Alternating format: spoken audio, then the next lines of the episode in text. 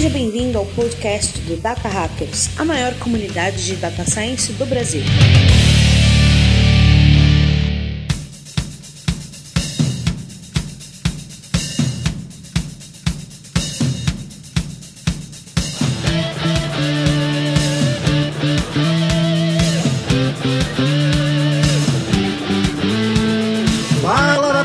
Sejam muito bem-vindos a mais um episódio do nosso podcast. Eu sou Paulo Vasconcelos e hoje, galera, eu vou descobrir como que eu vou ficar desempregado no futuro. Sim, meus amigos, nós vamos falar sobre como Data Science irá morrer nos próximos anos. Aquele título bem clickbait para você vir para ganhar o seu, seu, seu view aqui no, no episódio. E é o papo de hoje não vai ser só comigo aqui. Hoje o papo tá extremamente especial. Tenho aqui meus amigos que não pode faltar no meu lado. A minha direita sai a Lancene. Fala, galera. Quando o Data Science morrer, pode ter certeza que não fui eu, hein?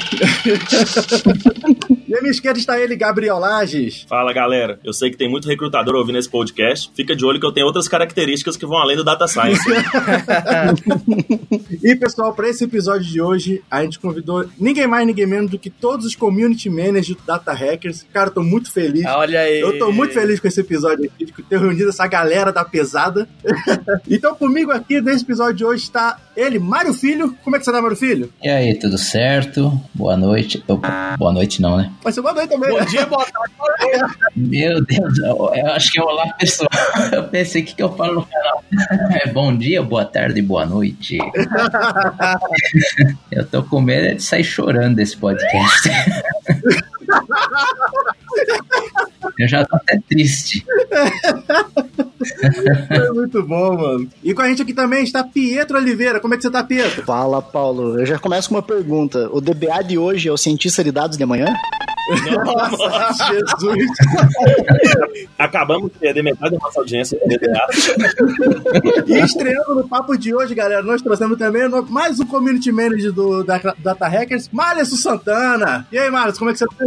Fala, galera. Hoje eu vim aqui para descobrir qual é a próxima buzzword que eu vou colocar no LinkedIn, viu?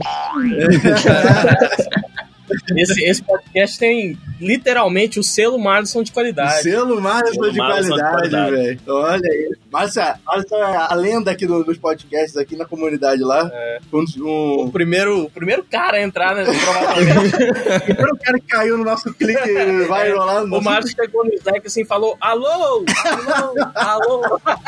Quando eu cheguei era tudo mato.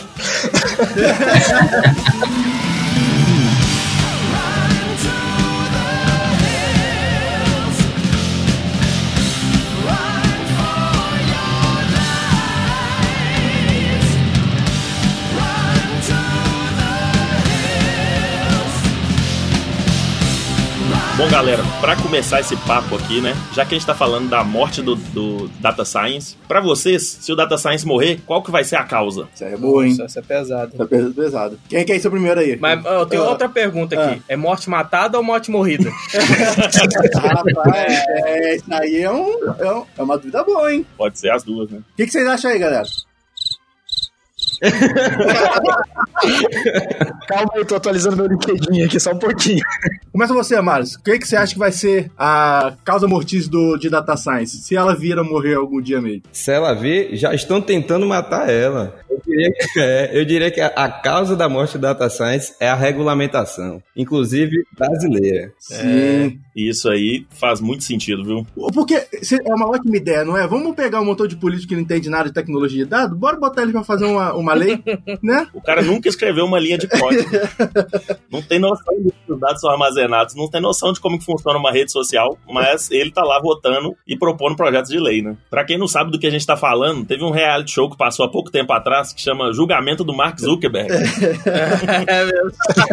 É muito bom. A gente já falou disso aqui em outros episódios, né? Que esse fato sempre volta. Basicamente, são mais de 100 senadores idosos americanos fazendo perguntas aleatórias pro Mark Zuckerberg, do tipo, quantos botões de like tem fora do Facebook?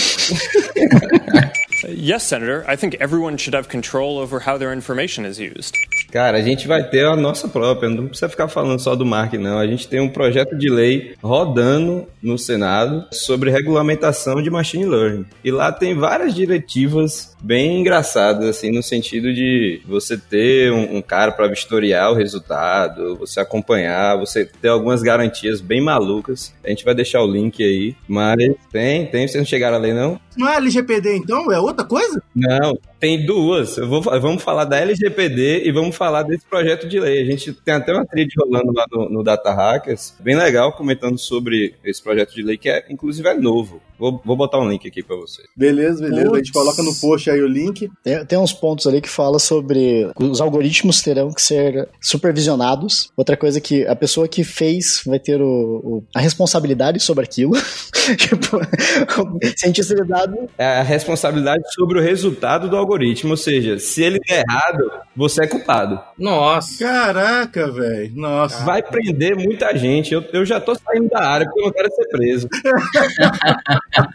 Tem um artigo bem legal para quem quer se interar mais desse assunto, que já é uma coisa que está acontecendo, tá? A Europa subiu a, a GDPR, né, que é a, que é a lei deles, lei, lei Geral de, Pro, de Proteção a Dados Europeia, subiu no ano passado, parece que em maio, se não me engano, não vou lembrar exatamente, e já tem vários pontos, que, várias coisas que eles estão colhendo dessa lei. Por exemplo, estão questionando muito que as empresas europeias estão perdendo muita competitividade na área de inteligência artificial, principalmente. Sim, eu vi isso também. Então, a gente vai deixar um artigo aí embaixo para quem quiser se aprofundar mais mas a China e os Estados Unidos estão passando na frente, assim, muito, muito, muito, uhum. deixando a Europa totalmente para trás, porque agora as empresas lá, além de ter que se preocupar em evoluir tecnologicamente, em buscar estão tendo que gastar uma energia muito pesada com regulamentação, e a própria regulamentação está impedindo as empresas de trazer muita inovação aí, né? Nossa, isso é um impacto na economia gigantesco, né? Com certeza. Um outro ponto da legislação que eu acho que pode realmente matar o data science é que existem leis que, se, que são controversas. Então,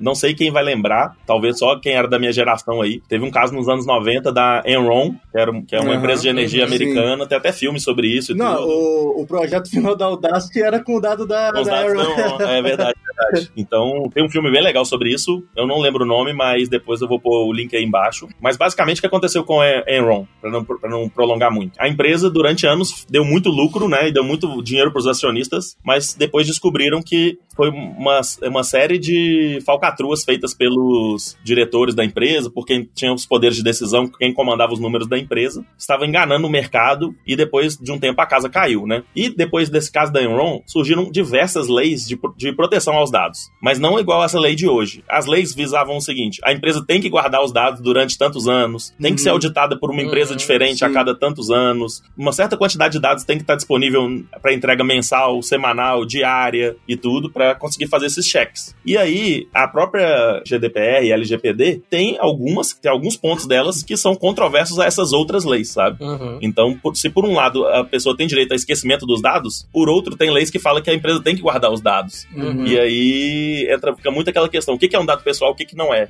E se eu apagar todos os dados pessoais, como que eu vou saber que aquele cara, por exemplo, fraudou minha empresa? Sim. Esse é um, isso aí é um ponto bem crítico, assim, pelo que eu vejo. No caso da LGPD, que é a do Brasil, ele não, não diz exatamente quais são os dados pessoais, mas é tudo aquilo que caracteriza a pessoa, ou seja, é sensível a você identificar o indivíduo, né? E aí você pode colocar tudo, fica bem genérico para você colocar tudo que você pode identificar o indivíduo. Isso é, de certa forma, até um problema, justamente porque, opa, o que identifica hoje talvez é, não identifique amanhã, ou o que identifique no futuro a gente não identifica hoje. E você fazer uma legislação um pouco aberta é um pouco complicado nesse sentido. É verdade. E tem um outro ponto, né, que com machine learning, com as técnicas evoluindo, deep learning e tudo mais, existem outras formas de você identificar uma pessoa que não são com dados pessoais, né? Sim. Até a forma, a forma da pessoa escrever, a gente já contou casos aqui no podcast do criador do Bitcoin lá, que o Satoshi Nakamoto, sei lá como é que chama. Sim, é Satoshi mesmo.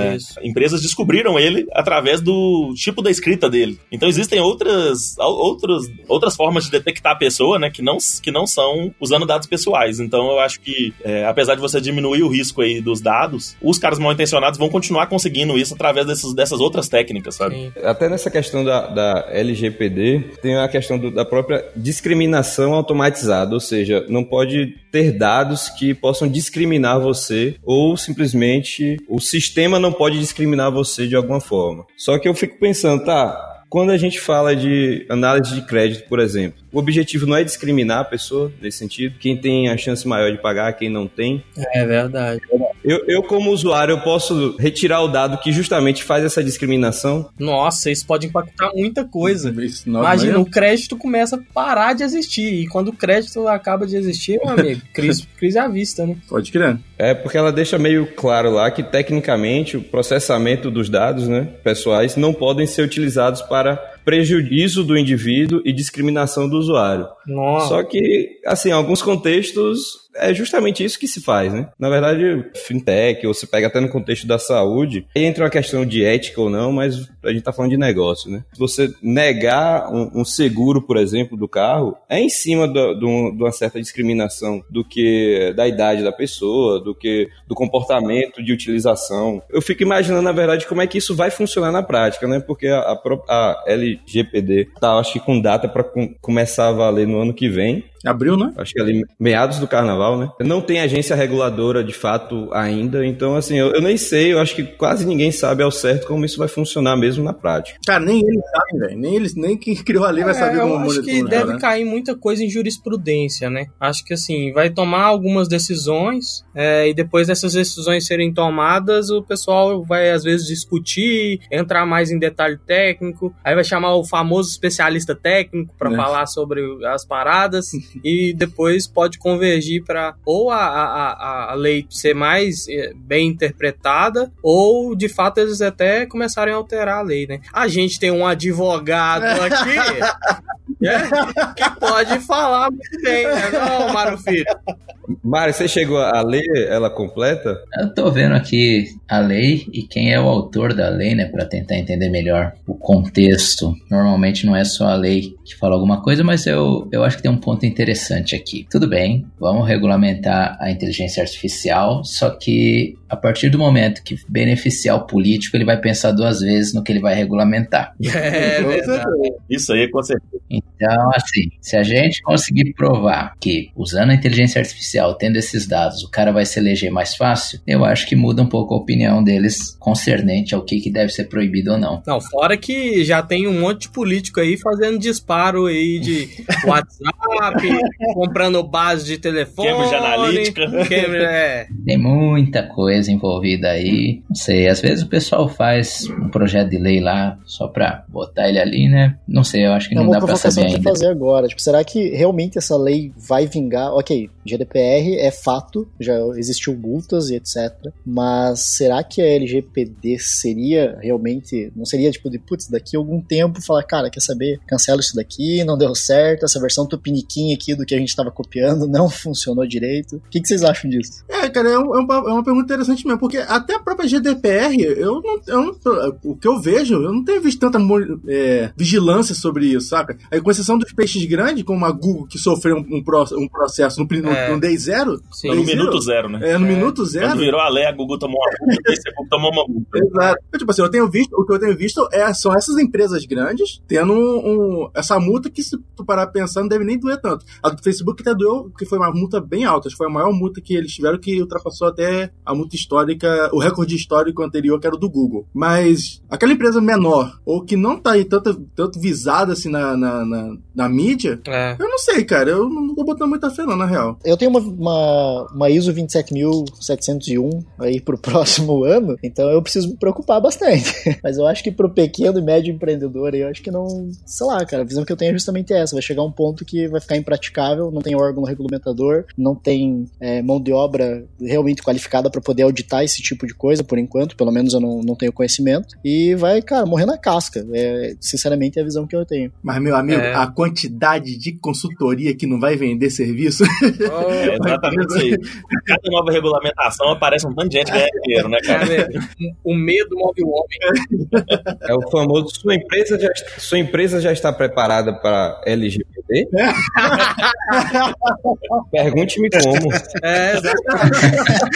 Cara, mas isso aí é um ponto também, viu? Aqui também a gente tá preocupando muito com isso, porque a gente tem sede na Europa, tem clientes na Europa, mas uma das coisas que mais se falou quando surgiu a lei aqui dentro foi o seguinte: muitas vezes essa lei vem para beneficiar os grandes monopólios. Uhum. É, então. Uhum. é o seguinte, pensa o seguinte, o Google, os caras têm milhares de desenvolvedores, milhares de advogados, milhares de, de a equipe dele tem milhares de pessoas. Então, pra ele é muito mais fácil montar um time de 100 pessoas só pra focar nisso e, e ir entregando o que a lei pede, do que pra uma startup que tá começando, né? Sim. Então você tira a competitividade pra caramba, é uma barreira de entrada que pode ser bem ruim pra quem tá começando, pra novos players entrarem, sendo que os grandões, os grandes bancos, os, gran... os caras que dominam mesmo o mercado e monopolizam, geralmente eles já têm estrutura pra isso, têm dinheiro pra isso, investimento, né? É interessante até porque essa lei, na prática, ela se aplica a qualquer coisa, no sentido que guarde dado. Então, se você vai, por exemplo, entrar num prédio e o, e o, o, o porteiro pede para você tirar uma foto, isso é bem normal hoje em dia, né? Você vai no prédio e aí tira uma foto, tira a, a, a sua impressão digital, já, a, a lei ela já se aplica nesse caso. Ou seja, essa informação, primeiro, ela é pessoal, sensível, e como é que está sendo gravada? Você pode, nesse momento, até negar e falar que você não vai dar. Você quer o seu direito à revogação e anonimização, por exemplo. E aí, o que é que acontece nesse caso, por exemplo? Aí, meu irmão, você puxa uma cadeira, senta lá, o cara.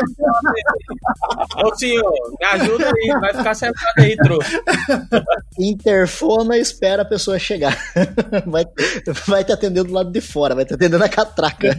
Mas é só pra gente fi- ficar, eh, prestar atenção nesse quesito, que não é só as grandes, não é só quem trabalha com dado no dia a dia, né? Qualquer eh, eh, cadastro que tenha seus dados já se aplica. Porque, na verdade, ela vem, ela vem acrescentar as coisas que, por exemplo, o Marco Civil acabou não colocando, ou deixou um pouco mais direto pra internet e tal. Aqui não necessariamente é internet. É, se a sua informação pessoal ela tá gravada em algum local, cara, a LGPD tá em cima. A gente também não, não pode ser, vamos dizer, querer tudo livre, talvez tenha os, os libertários aí, mas o sentido é que, assim, querendo ou não, vem também no- numa vertente de proteção à privacidade, né? Segurança e privacidade. É, a gente também tem que prestar essa é, é, atenção nesse quesito, porque ela não é de todo mal, vamos dizer assim. Na- do meu ponto de vista, é, eu só não consigo entender como ela vai funcionar na prática. Se ela for muito rígida, assim, ferrou. Se ela realmente for, for ao pé da letra da forma que está escrita, cara, ferrou muito para todo mundo da área de dados. Mas ela bota algumas camadas de proteções é, na própria segurança e na privacidade mesmo do cidadão. Aí fica aquele trade-off, né? Sobre privacidade e você ter o anúncio bom para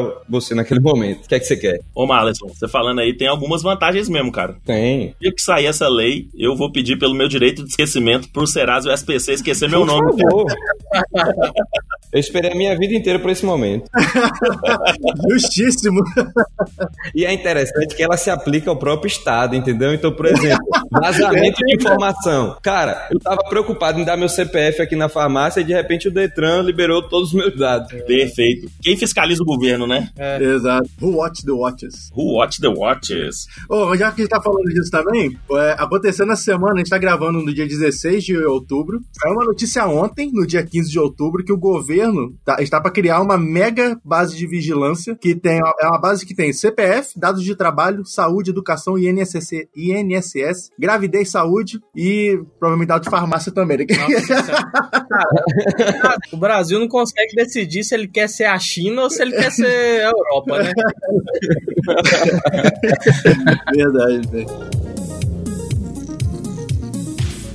Mas esse papo que o Marlos está falando, cara, eu acho que a gente tá falando isso aqui no contexto de que essa regulamentação vai matar a taxagem, mas acho que isso mata muito o modelo de negócio que tem a- atualmente e que pode surgir, né? É. E justamente essa lei- que essas leis que tem, você limita muito a inovação, tanto que o, próprio Lars falou aqui agora há pouco que a Europa está sofrendo disso porque não tem inovação justamente por conta desses, dessas ah, aplicações do governo em, em Uhum. cima de regulamentação de dados. Então, assim, eu acho que se data science cai, muita coisa cai junto, saca? Nesse, nesse tipo de contexto. É, até porque tem pontos específicos na LGPD que ela, ela deixa claro o seguinte: acabou essas questões de, de aquele contrato genérico, né? Que você só bota lá, aceito. Ninguém nem lê aquele negócio. É, agora a empresa tem que especificar mesmo como vai usar seus dados. E aí você entra no problema, tá? Como é que eu vou especificar algo que eu nem sei ainda o que eu vou fazer com o dado da pessoa? As análises virão depois. Vamos dizer, os insights gerados e que podem ser gerados, eu não sei nesse momento. Como é que eu vou informar o usuário ou ter essa garantia de que eu não vou utilizar o dado dele para criar um modelo novo porque eu não falei isso no momento que ele fez o cadastro? Então, essa limitação de que você tem que deixar claro agora como de fato vai usar os dados, eu achei bem complexo justamente por causa disso. Na prática, a gente coleta, a gente pensa em como usar depois e até ver se tem validade. É, muda o foco da, da empresa ou da startup onde é que você trabalha, cria produtos novos em cima desses dados é, já coletados. Então, esse tipo de coisa, pelo meu entendimento, ela simplesmente não pode mais existir. Ou seja, você tem que regarantir que o usuário tem que explicar de novo para o usuário que agora você vai fazer é, um novo modelo de machine learning para resolver um problema específico. Imagina a quantidade de pop-up que vai aparecer quando você abrir um aplicativo falando, a partir de agora aceite isso daqui, ó, a gente está usando os dados para isso. no dia seguinte você abre e tem um novo produto. É só EDA no negócio, assim, ó, estamos fazendo EDA de tal coisa. Estamos... Todo dia chega, chega e-mail. Para continuar utilizando o serviço, por favor, reconfirme. Exato. Será que eu posso fazer um modelo preditivo para saber se o cara vai, vai confirmar ou não? Temos um Inception. Temos um Inception. Por um lado, né, se você pega o lado do usuário, é porque realmente a gente está no microcosmo de dados. Né? A gente trabalha com isso todos os dias, então a gente acaba esquecendo alguns pontos. Uh, mas pelo lado do usuário, é interessante ele saber de fato como a empresa está utilizando a informação dele. A priori, a informação é dele, está no direito dele, uh, são os dados pessoais dele. Só que ficou bem complicado agora para a empresa ter que explicar isso no meio que a gente está. A gente sabe que, que não tem nada muito fixo com relação principalmente à modelagem. Não, cara, não tem. É, todo dia a gente pensa um modelo novo, vai usar dados diferentes para fazer uma coisa nova. Mas, Marlon, você, tipo, assim, na minha visão, o, o cara, o usuário, não, ele não tá muito preocupado. Vamos combinar? O cara que tá postando foto do cartão de crédito na rede social, cara, eu não sei se ele tá tão preocupado assim com os dados dele. Não, eu concordo, Pedro, que, que o cara não tá preocupado, entendeu? Mas eu, eu, eu tô no ponto que, assim, ele estando preocupado ou não, é no direito dele, entendeu? Saber. Certo, certo. Vamos dizer assim. É, é, no caso, se você pegar até é, do Google, tem uma página específica do Google, eu não lembro exatamente o nome, em que você vê vários dados seus. Então você pega meio que um histórico de dados que o Google coletou. É meio assustador. Inclusive é nessa página aí que você consegue ouvir os áudios que, a, Nossa, que, isso é que o seu celular te grava. Cara, é meio assustador. Eu, eu já baixei uma vez e, assim, tinha o histórico de muita coisa é, maluca lá. Olha aí. não, não- não posso falar aqui no podcast, mas A galera entregando aí. não é que você, você não percebe que, o tanto de coisa que você entrega, né, é, para esses serviços de informação de fato. Você é um profissional de dados, você sabe muita coisa que dá pra fazer com esses dados. Você parou de usar o Google depois você descobriu os dados que eles tinham? Não, e nem pararia, porque eu sou eu sou mais da vertente que é, é uma troca, entendeu? É, se eu quero um serviço personalizado, é, se eu quero benefícios na utilização do serviço, nem tô falando nem usar o serviço, benefícios, que é opa, uma melhor rota para mim, é, uma recomendação de, de um produto específico que eu gosto. Eu não quero receber propaganda que eu, eu não me importo. Por favor, manda a propaganda certa. Talvez eu clique. Então eu entendo essa troca justamente porque eu sou um profissional da área de dados. Então, para mim, é o preço que, é, que eu pago pelo serviço. Afinal, o serviço é de graça. Quando o serviço é de graça, você é o, é o, é o produto, né? É, Eu também. é.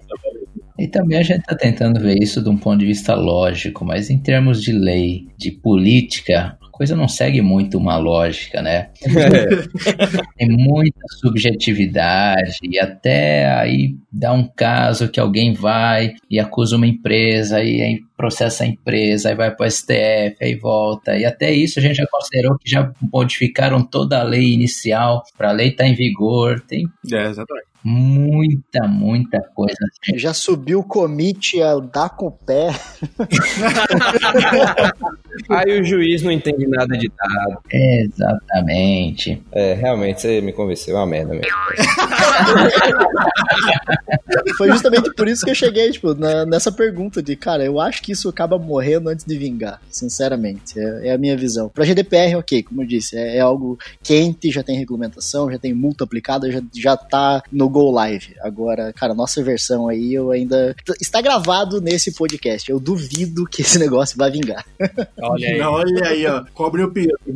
Ó, galera, depois que o Marlison falou aí que o Google guarda tudo da gente, eu baixei meus dados aqui pra ouvir. Minha esposa que ouve o podcast aí, eu ouvi tudo aqui, não tem nada de errado, não, é amor? Tá tudo Nada ok. comprometedor, não. Tá Pode tudo ok? tranquilo. Eu vou até apagar aqui. Quem escuta o podcast do lado da esposa aí, tá nesse momento no carro, rapaz. Então, vamos colocar um pouco pouco de chiado aí pra galera dar um avanço, ficar meio confuso, não entender o que tá acontecendo.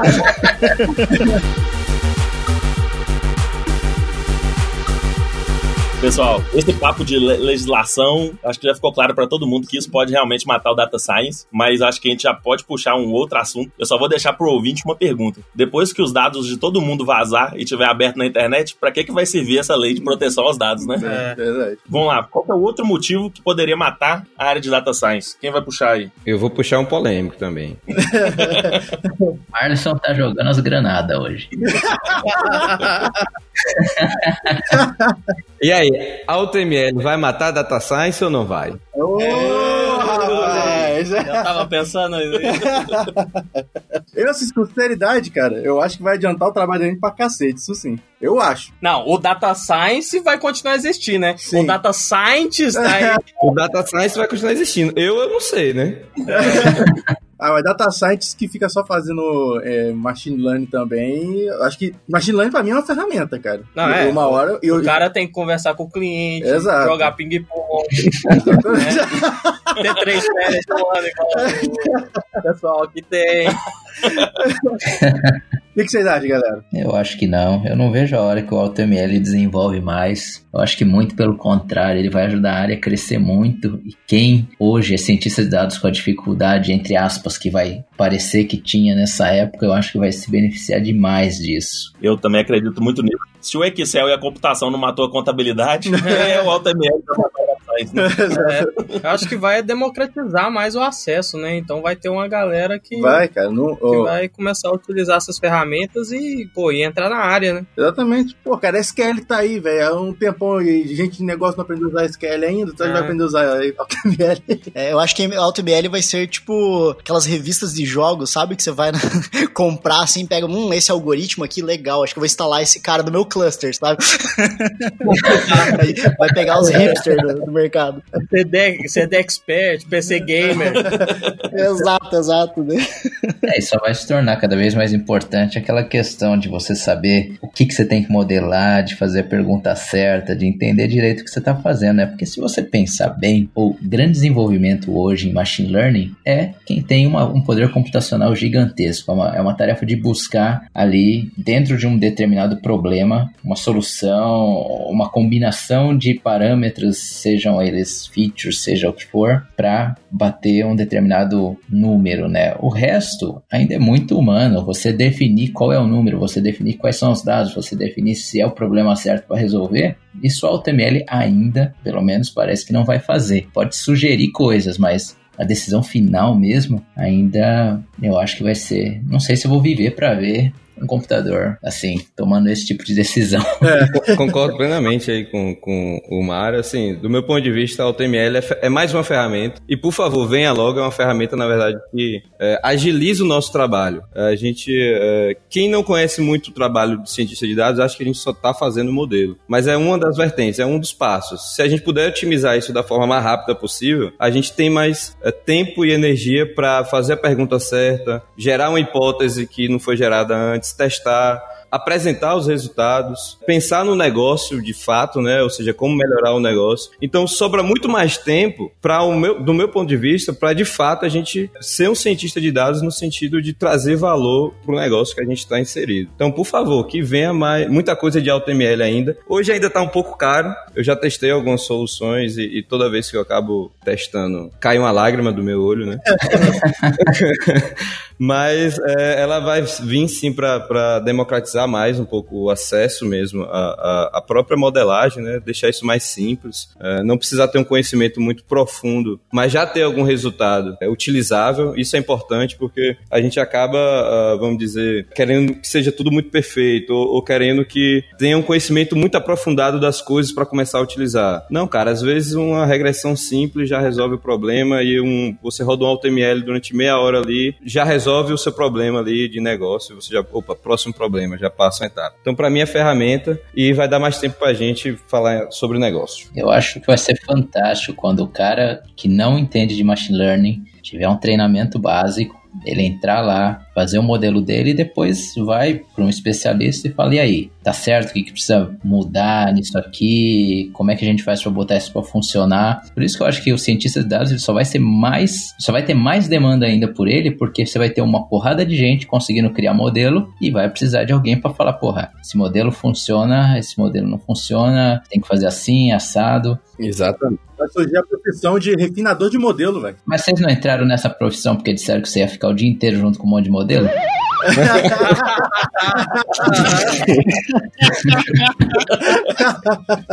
Mas eu vou dizer, viu, que tem muita gente assim com o pé atrás com a AutoML, mas a galera é um pouco mais puritana. Sei lá, eu não consigo entender de fato. Eu acho que, eu, eu acho que a, a pessoa não entendeu o cerne da própria profissão. É, exatamente. Exatamente. É muito difícil você conseguir a opinião sincera de alguém quando o salário dela depende daquilo. É bom pra ela ou é bom pro mercado?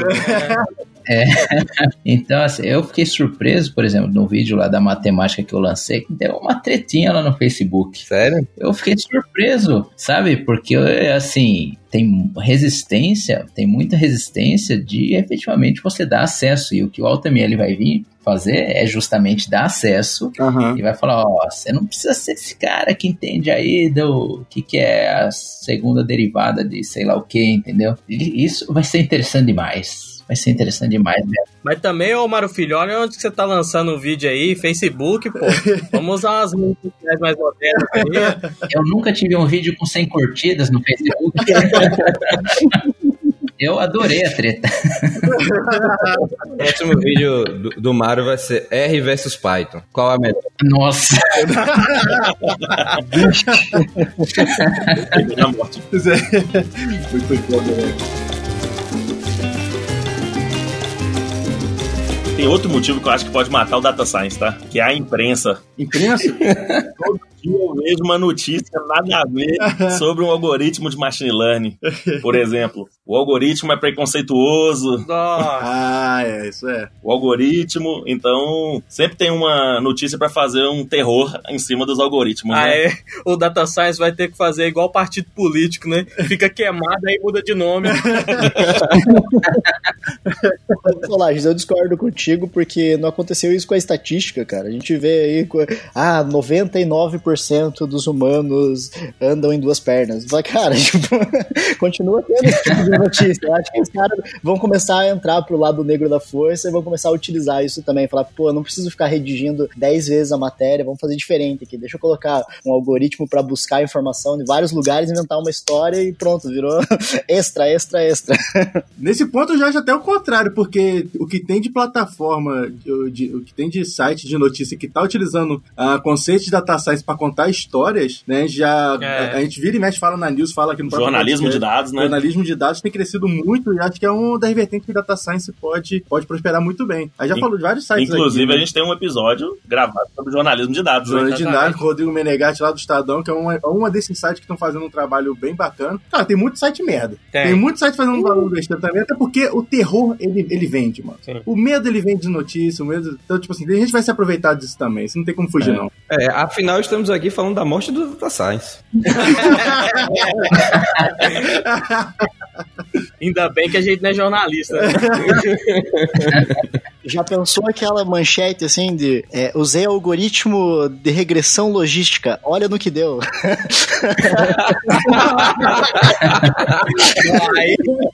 Ele foi preso por usar esse algoritmo. Você tá dando ideia pro Mário Filho, velho. Olha, aí o Mário Filho bomba no Facebook. aí pronto. Aí o Mário Filho vai lançar, copiei o paper de alguém, olha no que deu. Nossa, Isso aí vai acabar com o Data Science de muita gente, viu? É, falou aí da mídia, né, que pode matar o Data Science, mas eu acho que a expectativa errada pode matar o Data Science. Ah, Ah, eu tava aguardando isso aí pro final, Marlon. Mas já que você puxou, cara, vamos conversar disso daí, velho. A expectativa tá complicada complicado. Assim, eu, tra- eu sou consultor, né? Acabo trabalhando em várias empresas e falando sobre o tema de, de data science e tal. E aí, a expectativa sobre o tema vem toda enviesada e toda errada. O pessoal quer falar de machine learning, quer fazer modelo e o cara não tem nem dado, pô. O cara tem os dados dele estão no Excel ainda, numa máquina lá no fundo. Cara, mas eu enfrento muito essa questão da quebra de expectativa aí. Sim. O que eu escuto de, ah, vamos pôr o Watson pra fazer isso aí? Nossa. É, tacar o Watson na cafeteira aqui. Que Mas essa é verdade. Brincadeira. É, porque, tipo assim, é uma coisa que eu tava falando, era uma coisa que eu tava guardando no final, mas o que eu acho é que, no futuro, muitas empresas que estão fazendo data science não vai fazer mais data science. Tipo assim, ou vai acabar com a área, ou vai fazer outra coisa, vai mover a galera pra outra, pra outra coisa que não seja data science, vai voltar pra uma análise mais de negócio, assim, que eu acho que justamente Blockchain quântica. Exatamente. Eu acho que, cara, a expectativa que tá errado, que a gente ainda- tá no hype, embora data science ainda tá, tem bastante tempo assim se a gente para pensar, com um hype, mas a gente ainda tá no hype, ainda tá faltando aquela curvazinha de decepção de muita empresa Sim. aí ainda. Vai, vai descer, vai descer. Eu vou falar sobre, vou falar descer, sobre não. isso ainda nesse episódio. com certeza, com certeza. Mas é a frustração, e não é só a frustração da empresa, do próprio data science, né? É, que é alocado para tentar fazer algo sem a equipe ou sem a infraestrutura mínima para fazer. E na maioria das vezes, a empresa não precisa de um cientista de dados. Na grande maioria das vezes, ela de fato não precisa de um cientista de dados. Ela precisa só de alguém que consiga fazer um relatório é, minimamente utilizável. Um cara bom em SQL que saiba um pouco de front. Isso. E antes do cientista de dados, precisa de um engenheiro, cara. Se tu precisa de um cientista de dados, é porque você tem muito dado pra ser analisado, pra ser trabalhado. E se você tá. O primeiro profissional de dados que você tá contratando é um cientista, porque tá tudo bagunçado, você não- o cara não vai conseguir fazer nada, velho. Eu já falou várias, várias vezes aqui de situações que isso aconteceram, né? É, isso dá um, dá um episódio só pra isso, né? É, é muito visível no mercado a quantidade, a quantidade de vagas que existe pra engenheiro de dados hoje. É, a demanda tá altíssima, a galera tá procurando, olha, tá importando gente já, criando clone dos outros, por não ter mesmo no mercado. A galera focou tanto em cientista de dados nos últimos, sei lá, dois anos, três anos, mas não chegou a ver que realmente não tinha como tirar valor daquilo. Não, não existia a pedra filosofal ali que o cara chegava, fazia um pedido e acontecia. Cara, precisava de alguém focado pra entregar esses valores. Então é, é bem complicado. Como eu falei, dá um episódio isso aí fácil. Você acha que já, já inverteu a, a, a equação aí do cientista pro a quantidade de cientista pro engenheiro? O mercado ele já entendeu que precisa de mais engenheiro do que cientista? Assim, o, o algoritmo do LinkedIn tem me bombardeado desse jeito, cara. Tenho certeza que sim. No meu cluster, com certeza, né? Tipo, é, eu vejo muito, isso é fato. Mas até ali no Slack mesmo, cara. Você pegar no, no canal nosso de vagas aí, pra quem não tá no, no nosso Slack, por favor, compareça. Temos em torno de duas a três vagas por dia aparecendo. É mais ou menos essa pegada, cara. Você vê muito mais é, engenheiro de dados do que outras, outras áreas. E muitas vezes o cara nem sabe também, tipo, ok, a empresa madura já sabe que precisa de um engenheiro, mas cara, uma parcela enorme eu vejo assim, tipo, putz, cientista de dados. Daí você vai ver o cara precisa saber Tableau, sabe? Tipo, ah, o cientista de dados precisa manjar de Hadoop. Cara, sei lá, acho que tem algo errado aí. O Alan pode complementar com isso também. Acho que ele, na vivência da Data Sprints ali, consegue ver bastante disso também, né? Não, é, com certeza. Inclusive, eu já vou aproveitar aqui para fazer uma pergunta. Se o Data Science deixar de existir, com o que, que vocês vão trabalhar? Eu tô tranquilo. Eu vim para esse podcast com um pacote de pipoca. Se acabar o Data Science, o Data Engineering tá de boa. Não é não, Pietro? Tranquilo. Ah, nós puxamos vocês juntos. Não, pois é, Pergunta agora, boa. assim, como o, se o Data Science terminasse, beleza. Vamos aí, galera. O que que vocês que que vocês fariam da vida? Ah, eu começo então com essa aí. Eu com certeza eu iria pra parte de produto. Ah, Com certeza. Ah, mas produto precisa de data science. Realmente, mas produto não surgiu precisando de data science. O produto é muito mais velho. Se a gente fazer um, um comparativo, acho que tá mais parte do gerenciamento de projeto do que parte de dados. pô, mas é aí que tá. Produto existe muito mais diante de produtos digitais, Sim, né? exatamente. Exatamente. Mas, por exemplo, é uma área que eu acho que se você tá na área de data science pra você mover pra parte de produto, você já tem uma skill muito importante que um PM utiliza, Sim. que é o conhecimento de negócio. Sim. Se, se você tirar dado da equação, né, que o PM Aham. também precisa muito de conhecimento de dado, mas você também tem um conhecimento de negócio. E eu, porque eu gosto da área também. Então, Não, é basicamente um produto de sucesso é um produto que é baseado em dados, né? Desde muito tempo atrás, né? Então, os produtos de sucesso como Coca-Cola são baseados na pesquisa da experiência do cliente. Por isso que eles Sim. são ótimos produtos. você, Alan, seria o quê? Ah, eu tô de boa. É. É, a Tala tá com a pipoca aí olhando pra gente. É, eu acho que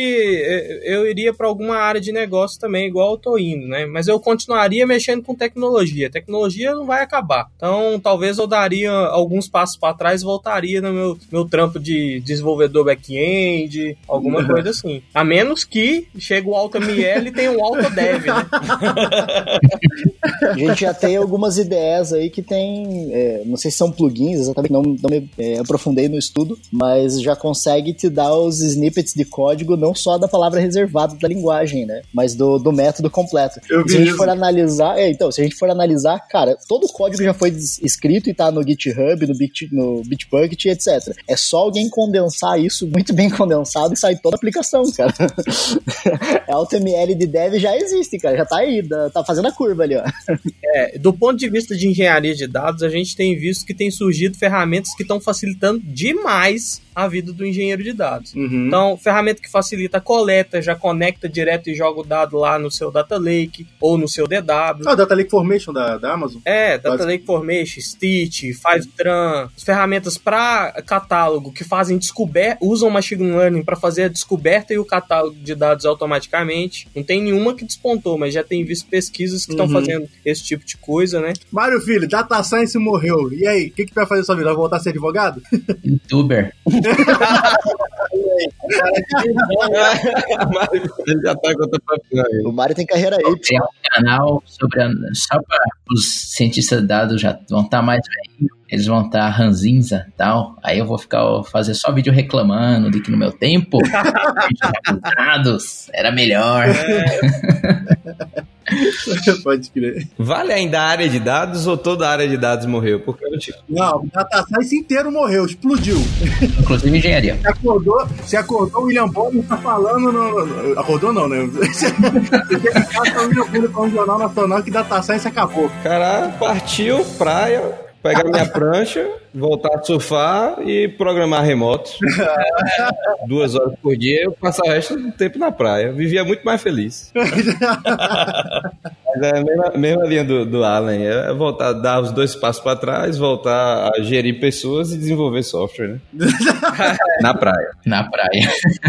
Agora, agora vocês entenderam porque que eu coloquei um outro, um outro patamar, né? Eu fui para uma profissão totalmente diferente, porque, cara, minha carreira inteira aí, 12 anos, focada em dados, cara. Se o cara- dados acabar, é filho que passa fome, a situação fica feia. Não se preocupa não, Pedro, não acaba não. Não acaba não. Você, Laje, seria o quê? Bom, se Data Science acabar, eu também tô ferrado, viu, cara? Porque já tem alguns bons 10 anos aí que eu já tô na área. Eu ia partir pra uma profissão totalmente nova, pra uma profissão do futuro. Ah, Eu ia ser, cara, quem, quem assiste futebol aí já viu o VAR? Não tem o VAR lá que o, o juiz para o jogo pra definir se definir pênalti foi? Eu ia ser o VAR das fake news.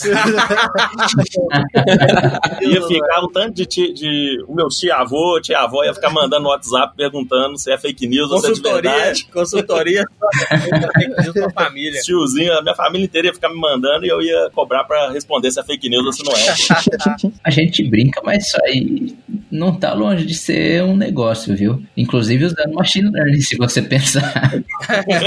Não sei se, se vocês sabem, mas existe um site que, que faz justamente isso, cara. Você tem você- uma pesquisa, joga um URL lá, não sei exatamente, não, não conheço o formato direito, mas é essa pegada aí. Ele diz se é verdadeiro ou não o negócio. Mas assim, o data science acaba. Apagam todos os algoritmos, você não pode fazer nada nem fora do comercial. Como é que ele morre nessa situação? Trabalhar com marketing offline, né, cara? É, porque aí a gente pode usar um algoritmo para criar arte pra gente vender na praia. Tem a música, compor música. É, eu ia até falar aqui que nem adianta, Escrever placa de compra e venda ouro. eu ia até falar aqui que nem adianta extrapolar demais, porque ninguém aqui é de artes, né? Ninguém é de humanas. pois é, pois é.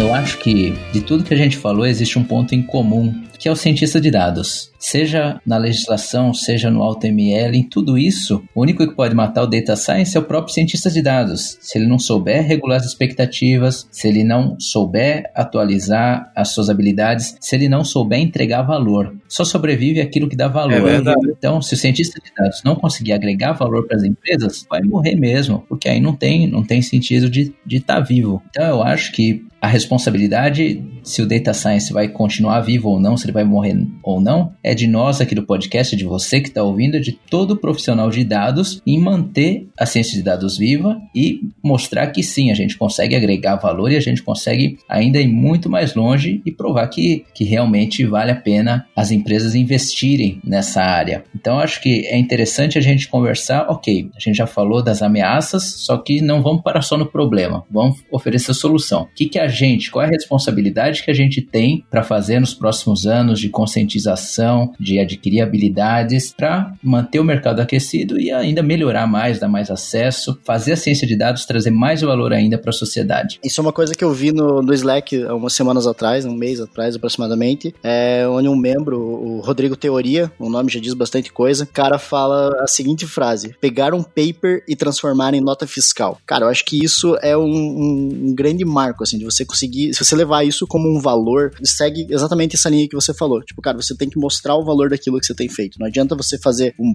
baita de um modelo com dados cruzados de tudo quanto é lado e não conseguir colocar valor nisso, não transformar em nota fiscal, não transformar em faturamento. Querendo ou não, nossas empresas são movidas a isso. Então é, é essa a pegada. Exatamente. Cara. Sim. E não só dinheiro, né? Muitas vezes é transformação na vida das pessoas, pô.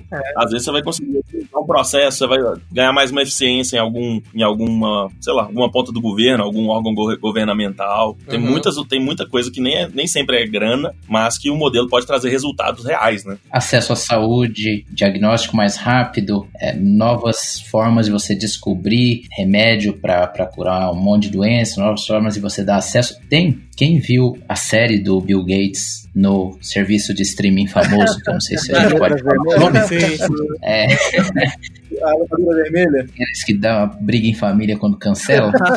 É, ele é interessante a abordagem que eles usaram para tentar entender por que que em alguns lugares, é, em regiões próximas, eu não lembro agora, acho que é na Nigéria, que estavam reduzindo a incidência de malária, só que tinha regiões que não eram afetadas. Aí eles começaram a mapear tudo, fazer, o spoiler, mas eles começaram a mapear tudo para ver o seguinte, as trajetórias que o pessoal que vacinava, que conscientizava, estava fazendo, porque era aquele negócio, um achava que o outro já tinha ido na vila e ninguém ia. E aí o pessoal tava morrendo e foi usando ciência de dados para agregar valor. Valor, como vocês já disseram muito bem, não é só dinheiro. A gente precisa ter valor, assim como tem para muita causa humanitária, o pessoal tá usando ciência de dados em zona de guerra, um monte de coisa. Com Sim. certeza. É, exatamente. Acho que tudo isso se resume a valor que você consegue entregar com o data science, né, cara? E eu acho que a pensando a nível de skills que a gente pode imaginar nesse profissional, é, ele tem que traduzir muito bem a necessidade do negócio em algo que pode ser produtizado em data science. Uhum. Seja, cara, pode ser uma análise exploratória, mas que te dá uma inteligência, uma tomada de decisão muito mais precisa, muito mais é, assertiva na hora que você quer resolver um problema. Assim como pode ser também um modelo com- mu- muito complexo, que resolve um problema gigante no, no, no mundo. Mas acho que é justamente sempre ter em mente que data science não é a ferramenta que você usa, mas o valor que você entrega ao responder uma necessidade de negócio, responder uma pergunta de negócio. Que, cara, é, é por isso que você está sendo pago dentro da empresa. Sim. Você tem que entender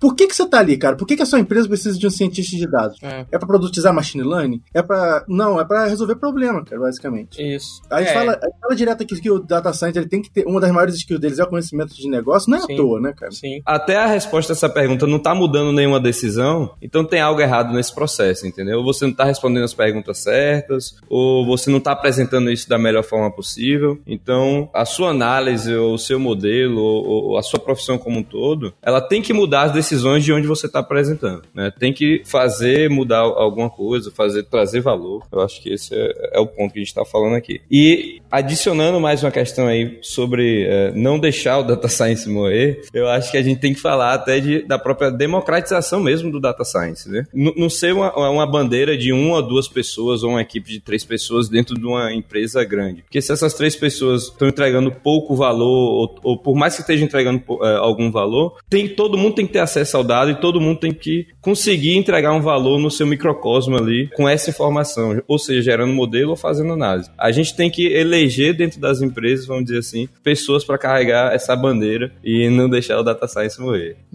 É, eu acho que assim, já falei, acho que em outro podcast, como as coisas têm andado, que as, todas as empresas hoje, elas de algum modo elas são tecnológicas. Daqui a um tempo, todas as empresas também vão depender de dados. Uhum. Então, a tendência realmente é que as demandas sempre, os, os desafios sempre surjam, né? Então, mesmo que você se mate todo dia como cientista de dados, que é você não precisa mais, você não é mais necessário para resolver aquele problema naquele contexto, porque você já resolveu. Mas as demandas, os novos desafios vão estar sempre surgindo. Então, fica sempre esperto para não ficar sempre no mesmo problema, não ficar tentando otimizar demais alguma coisa que você já entregou valor, ou ficar preso numa coisa que você sabe que você não consegue resolver tão rápido, olhar de outras formas o negócio para você resolver problemas relevantes, mesmo que você não tá vendo uma saída muito muito óbvia ali. E trabalhe também com, com seus colegas, né? É, tem um trabalho co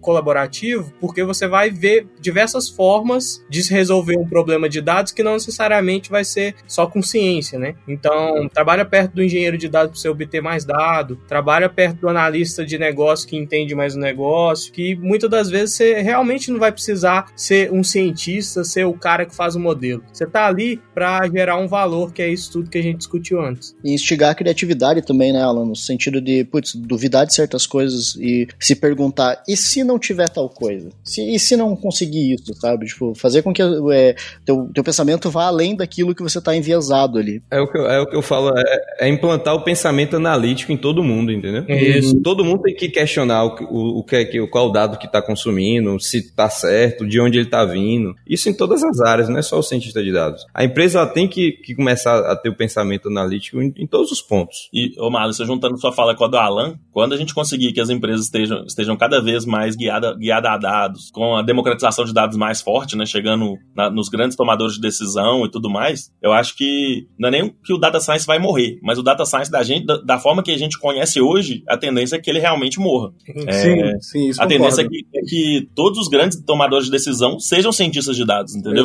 Exatamente. Dados skills de cientistas de dados, uma, um, num, num mundo onde se toma decisões guiadas a dados o tempo todo. Uhum. Então, o cara que tiver essas skills vai se sobrepor em cima do cara que não tem e automaticamente ele vai acabar sendo o tomador de decisão dessas empresas aí. É, eu acredito muito nesse cenário aí. Eu já vejo isso acontecendo em passos mais curtos, mas eu já vejo cada vez líderes analíticos estão ganhando expressão em grandes empresas, empresas familiares, empresas. Uhum. Tem empresa aí que já domina o mercado há 200 anos e tá- chega um líder analítico agora e toma, e toma uma posição que antes era só de um herdeiro, né? E a gente vê isso acontecendo e, assim, tá passando igual um trator em cima de muita gente aí. Era o que acontecia com o BI antigamente, né? Uma- algumas décadas atrás. O cara que tinha os dados e conseguia, em cima daquele histórico, prever certas coisas, mas era por conhecimento, né? O feeling ali, né? Tipo, de, putz, acredito que seja assim devido a tal coisa. E com ciência de dados você começa a ter uma, uma previsão praticamente do futuro, não só mais do, do teu viés, do, da sua, do seu raciocínio, mas com algoritmos e modelos, etc., que possam te ajudar nessa tomada de, de- de decisão. Na empresa que eu trabalho hoje tem o caso que já há mais de um ano as metas são feitas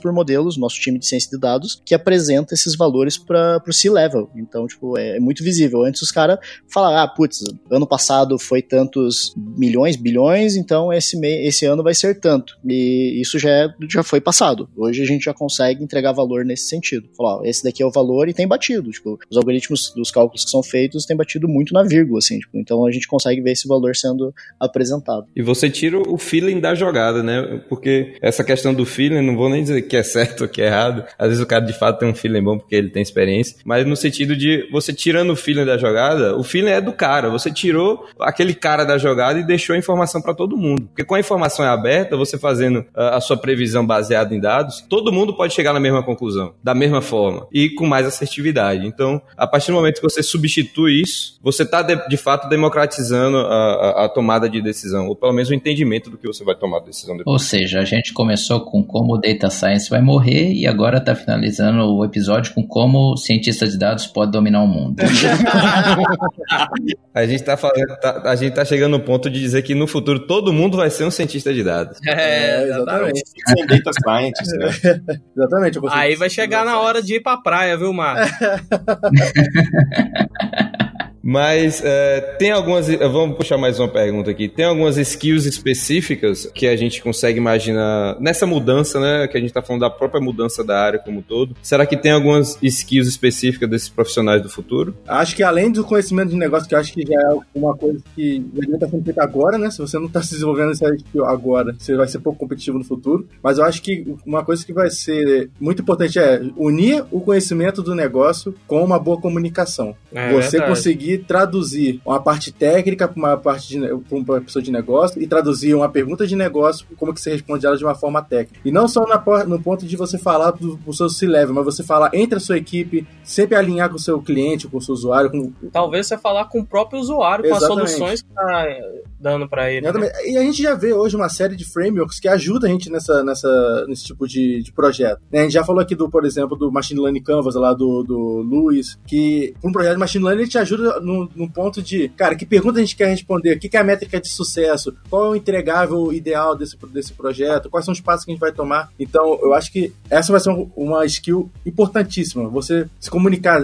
E quando digo se comunicar é desde a parte de storytelling, de você comunicar resultado, mas também traduzir questões Uhum. técnicas para não técnicas e vice-versa, Uhum. saca? Eu concordo, até porque se, se a gente tá, vin- tá chegando num cenário é, da própria automação né, dessas partes mais, vamos dizer, técnicas né, de, de- do data science, preparação dos dados, criação dos modelos, então isso vai, vai ser fácil para todo mundo, todo mundo vai conseguir fazer. E aí que eu concordo que a gente entra no diferencial de, opa, o cientista de dados de fato tem que saber fazer as perguntas que ele quer responder, que é a parte mais difícil, conseguir conversar com todo mundo nesse processo, conseguir traduzir o modelo para o cliente, né, para o seu C-level, então ter esse diálogo, conseguir apresentar isso bem. E se a gente ainda falar um pouco mais sobre as legislações e trazer isso um pouco aqui como skill, ser capaz de interpretar o modelo, interpretar os resultados do modelo, né? Traduzir isso. Exatamente. Sabe que tem um livro muito interessante que saiu esses dias, chama Alchemy. Ele é de um cara que eu acho que ele ainda é vice-presidente aí de uma agência de publicidade muito famosa. E é interessante porque ele fala muito na linha desse, desse caso de economia comportamental e tudo mais, como que às vezes você tentar ser muito lógico, você tentar é, ser muito científico com a coisa acaba até atrapalhando um pouco. Eu acho que quando a gente fala desse negócio de saber do negócio, saber ter a criatividade, eu acho que a questão da criatividade ela vai se tornar cada vez mais importante nisso, porque primeiro é uma coisa difícil da gente fazer um computador conseguir, e aquele negócio, às vezes o rigor pode te impedir um pouco de conseguir um resultado melhor, né? Às vezes eu até, depois que eu comecei a ler esse livro, eu comecei a pensar se, assim, talvez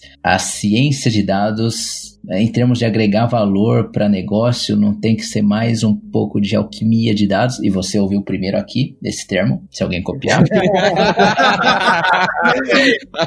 Porque, assim, às vezes você, se você ficar muito ligado, claro, tem as metodologias, tem coisa que a gente deve seguir na hora de criar um modelo, com certeza, pra gente garantir que ele vai funcionar. Mas você precisa muito mais, a gente tá falando muito mais dessas áreas em que é muito mais a criatividade, é você tentar entender o resultado. A maior parte do tempo a gente tá modelando comportamento humano. Então, assim, são coisas muito. É, é o que o cara fala no livro. Se fosse, se tivesse regras lógicas, a gente resolveria com uma fórmula, não precisaria de outras coisas para resolver. Já teriam resolvido, né? Uhum. Então, acho que essa questão da criatividade, você saber se perguntar coisas de você, saber abrir a sua mente para conseguir ter as ideias com os caras mais top que eu já conheci de competição de ciência de dados em geral, tem uma correlação fortíssima entre o número de ideias que esses caras testam e os resultados que eles obtêm. Então, isso é uma coisa também que entra na questão do AutoML. Eu acho que você vai poder testar um monte de ideia em menos tempo e aí vai estar um pouco do diferencial. Você saber fazer essas perguntas, você saber essas ideias que você tem que testar, desenvolver essa parte mais criativa e falar, ó, computador, vai lá e testa para mim. Legal. Sim. É, é, assim, e, e lembrando, eu posso estar falando muita bobeira aqui, mas aquele algoritmo que venceu o, o campeão mundial do Gol, o AlphaGo, Uhum. ele é justamente muito bom porque ele tem partes de improvisação no meio dele. Então, essa habilidade de improvisação só o ser humano tem. Sim. Então, é, é uma habilidade que o cientista de dados tem que, é, tem que ter. E outra habilidade que eu vou colocar aqui é a habilidade de você entender vieses. Hum. Sim. Principalmente É vieses que são estruturais da sociedade, que vão estar muito presentes nos modelos aí. Sim. Então, olha aqui, a gente falou de um monte de habilidade, a gente falou uma habilidade técnica. A gente só falou de habilidades comportamentais Sim. né? Então, o cientista de dados às vezes tem que esquecer um pouco do que a gente chama de masturbação de modelos e pensar um pouco, dar passos para trás e pensar um pouco fora da caixa, com improvisação, olhar o contexto do mundo real para ele entender os vieses, trabalhar com colaboração, trabalhar entendendo o negócio, conversando com outras pessoas que não são da mesma área do que ele. Levar o engenheiro de dados para almoçar, para ele liberar os dados que você precisa. Não é? dá, pri- dá prioridade na fila lá. você- Fazer aquele deploy que tá agarrado tem E principalmente parar de achar que vai chegar numa empresa ganhando 25 mil reais, como diz os sites aí. Não, eu acho que todo mundo aqui que tá nesse podcast ganha mais de 25 mil, né, gente? Ah, Se juntar todo mundo, acho que Não, é porque 20, 25 é quem, é quem começou na área, entendeu? As pessoas aí que estão com 10 anos de profissão aí já tá pra casa do 100. Inclusive, tô gravando da Ilhas Caimã. Alô, Receita Federal. Receita Federal. Sabe aquelas fazendas lá em Goiânia? um cara chamado Malerson lá. Eu só sou estudante. Qualquer coisa a gente já tem um advogado aqui pra te defender.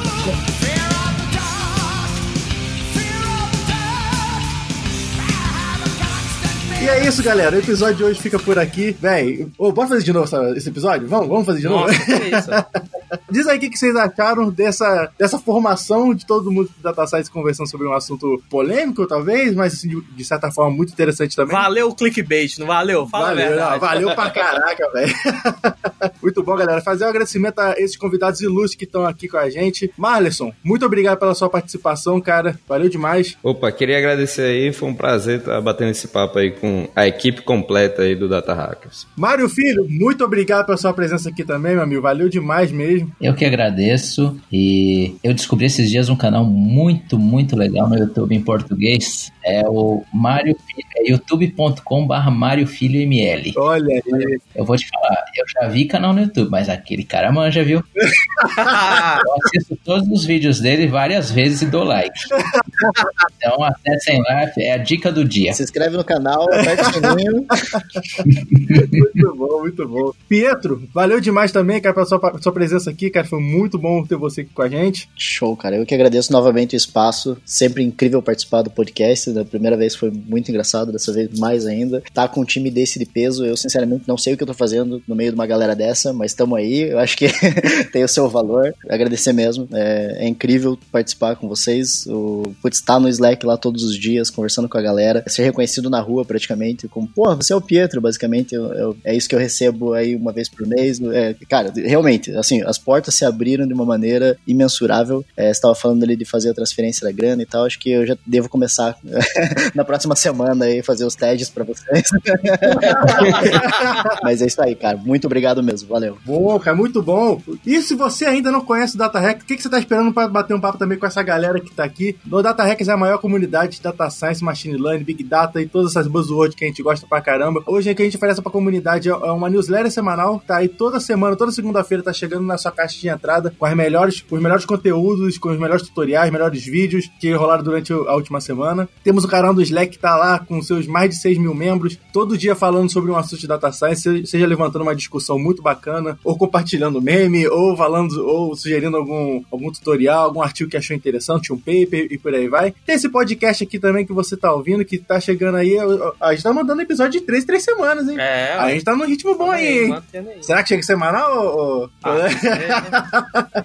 E é isso, galera. Vai lá, conhece um pouquinho mais do trabalho da gente, www.datahackers.com.br. Beleza? Galera, só um último recadinho. A gente aqui, é, nosso podcast ele é quase um papo de boteco, né? A gente conversa de vários assuntos que é, é, informais, de forma informal. Muitas vezes a gente não é um mega especialista nesse assunto, então hoje a gente falou de vários assuntos aí muito específicos, como LGPD, GDPR, AutoML e tudo mais. Se a gente falou alguma coisa que você não concorda, vão lá no Slack, vamos bater um papo. Sim. É, até pra gente aprender também com vocês, né? É Nós não aí. somos especialistas em tudo, é muito importante deixar claro isso aí. Com A certeza. gente tá falando do que a gente vê no dia a dia, do que a gente conversa, do que a gente vê as discussões na comunidade e traz pra vocês, beleza? Então nós não somos donos da verdade, estamos aqui pra aprender também. Queremos fazer mais podcasts sobre esses assuntos aí que geram tanta, tanta polêmica. Isso aí, diz aí pra gente nos comentários o que, que você achou. Manda lá uma mensagem no Slack lá falando o que, que você achou do episódio, o que, que você discorda, o que, que você concorda, pra gente continuar esse papo lá também. Que eu acho que essa é uma das principais oportunidades que a gente tem por ter esse espaço onde a gente pode conversar. Beleza? Muito obrigado pela sua presença, muito obrigado pela sua participação e a gente se vê no próximo episódio. Valeu!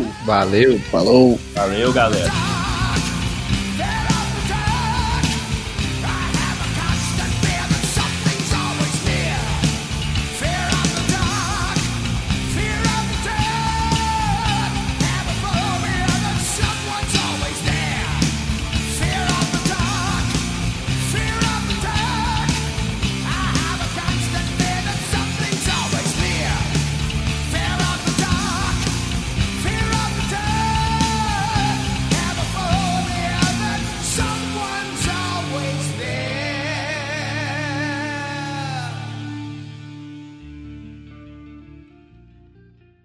Rapaz, aí eu tava em casa, eu falei, rapaz, eu vou pro escritório, porque aí eu fico até mais livre pra conversar tranquilo, porque em casa você começa a conversar uma hora dessa, a mulher manda logo calar a boca.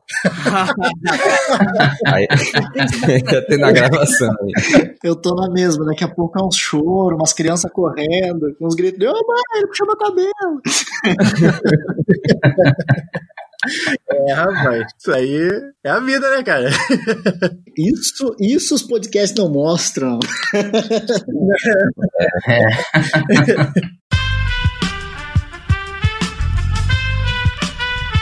Este podcast foi editado por Aerolitos Edição Inteligente.